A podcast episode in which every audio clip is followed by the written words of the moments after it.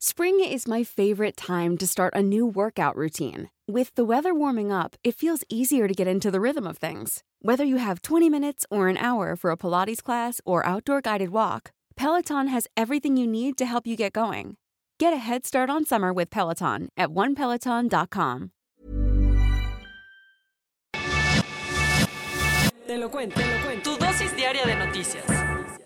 Que tengan un miércoles llenos de paz, amor y salud.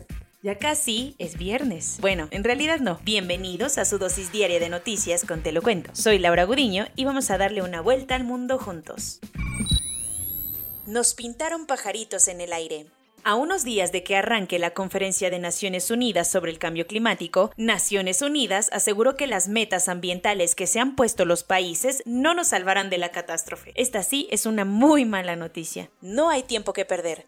Después de un retraso de un año por culpa del bicho, el domingo arranca en Glasgow, Escocia, la Conferencia de Naciones Unidas sobre el Cambio Climático, el evento diplomático más importante del mundo para discutir cómo solucionar la crisis climática, para ir calentando motores y evitar que los líderes mundiales lleguen a Escocia con puras promesas vacías. El Programa de Naciones Unidas para el Medio Ambiente publicó ayer un informe que deja muy mal parados nuestros esfuerzos frente a la amenaza más importante para la humanidad. Pues, ¿qué tanto dice? La ONU dijo que si el mundo se confía en conseguir las metas climáticas que hasta ahora se ha propuesto, como las que vienen en el Acuerdo de París, la temperatura del planeta aumentará en 2.7 grados centígrados. Y esto es gravísimo, pues como lo dijo el secretario general de Naciones Unidas, Antonio Guterres, el futuro de nuestra especie depende de mantener el aumento de la temperatura global en 1.5 grados.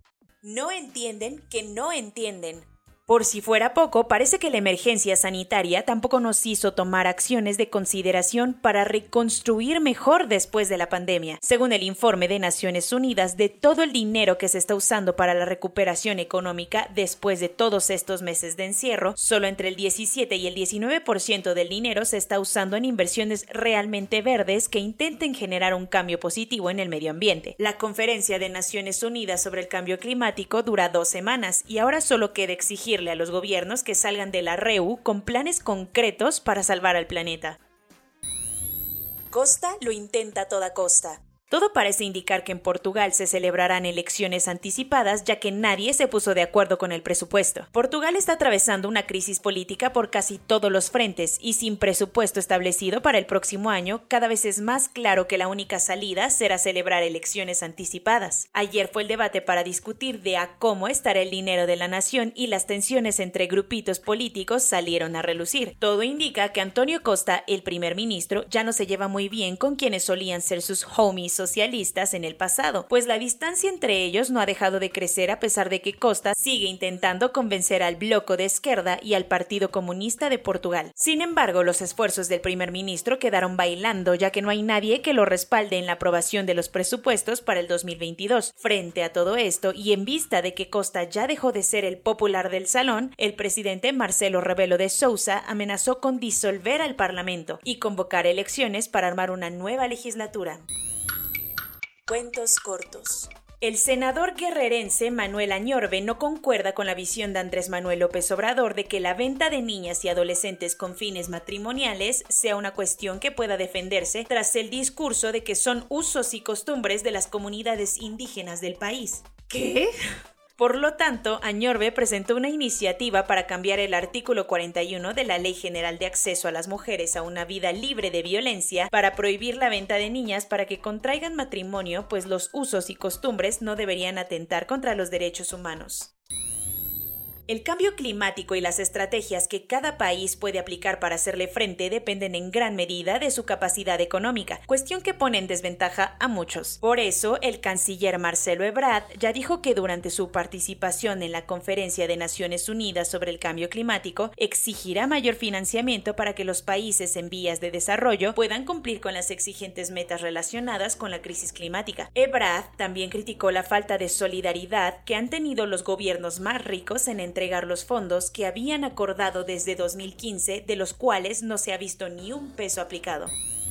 Usualmente cuando empiezan las campañas electorales nos bombardean con publicidad para que vayamos a votar, pero en Nicaragua las cosas son un poco distintas. Opositores a la dictadura de Daniel Ortega se armaron de valor y a pesar de las acciones que el presidente lleva realizando desde hace meses, subieron ayer un videoclip llamando a la gente a quedarse en sus casas y no participar en las elecciones presidenciales del próximo 7 de noviembre, que todo el mundo como la OEA y la Unión Europea ha dicho que serán todo menos libres y democráticas. El objetivo es no caer en su juego de simulación. Los opositores del gobierno de Miguel Díaz Canel en Cuba se están preparando para una mega marcha pacífica que se llevará a cabo en varias ciudades de la isla el próximo 15 de noviembre, con la que buscan exigir un cambio en su país. ¿Cuál es el problema? El presidente declaró la manifestación como ilegal y aseguró que si los organizadores salen a las calles ese día, estarán cometiendo los delitos de desobediencia, manifestación ilícita e instigación a delinquir y podrían ser castigados por la misma fiscalía, que ya lo citó para advertirles esto. Esta es la primera vez que se pide un permiso oficial para protestar en contra del gobierno. Más de 150 personas y 31.6 millones de dólares fueron confiscados ayer como resultado de una operación digna del mejor hacker del mundo. Organismos de tres continentes distintos participaron en la operación Dark Hunter, con la que se desmanteló una red de tráfico ilícito de drogas y armas que operaba en una recóndita esquina encriptada de la Dark Web. Esto se logró gracias a que en enero el operador de Dark Market fue arrestado en Alemania y con su aprehensión consiguieron las pistas para encontrar esta estructura criminal que resultó ser todavía más grande que la anterior. Como el amor de la vida de Mako de Akishino, princesa de Japón, no es de sangre azul, la sobrina mayor del emperador Naruhito renunció a su vida de realeza al casarse con Kai Komuro. Su noviazgo inició hace tres años cuando se conocieron en la universidad, y desde entonces los paparazzis y el chisme público no los han dejado en paz ni un momento, ya que el enamorado no tiene ni media gota de nobleza. Pero Mako decidió que el amor valía más que un título nobiliario, así que después de la boda de ayer se irá a vivir a Nueva York con su ahora esposo. Corona News. En México el número total de vacunas puestas es de 117.240.849. El número de personas vacunadas con esquema completo es de 54.683.434. Esto representa el 61.10% de la población mayor a los 18 años. López Gatel aseguró que el 31 de octubre se concluirá con la meta del gobierno de vacunar a todas las personas mayores de 18 años. No lo sé, Rick, pero apenas 70 millones 49 mil 66 millones de personas han recibido al menos una dosis, lo que representa el 78.28% de la población con mayoría de edad.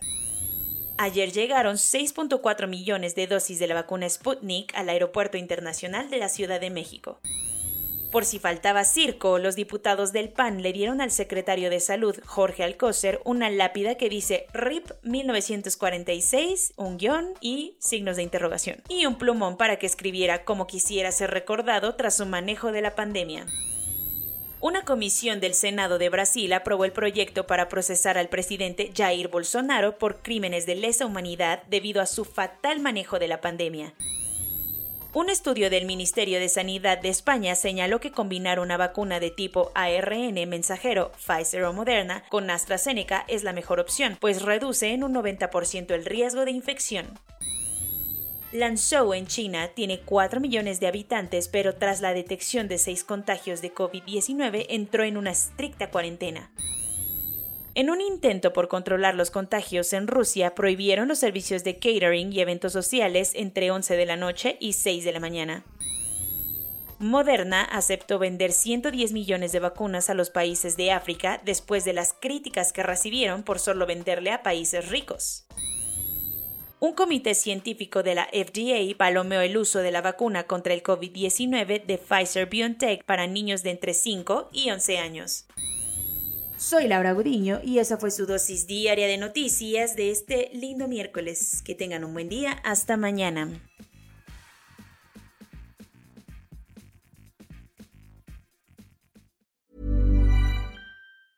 Hey, folks, I'm Mark Marin from the WTF Podcast, and this episode is brought to you by Kleenex Ultra Soft Tissues your ally to help tackle your allergy symptoms this season. I love the change of seasons, but nobody loves pollen and all those other things floating in the air that make you sneeze during this nice weather. Kleenex Ultra Soft Tissues are hypoallergenic and allergist approved. So fight back against watery eyes and runny noses without worrying about irritating your skin. For this allergy season, grab Kleenex and face allergies head on.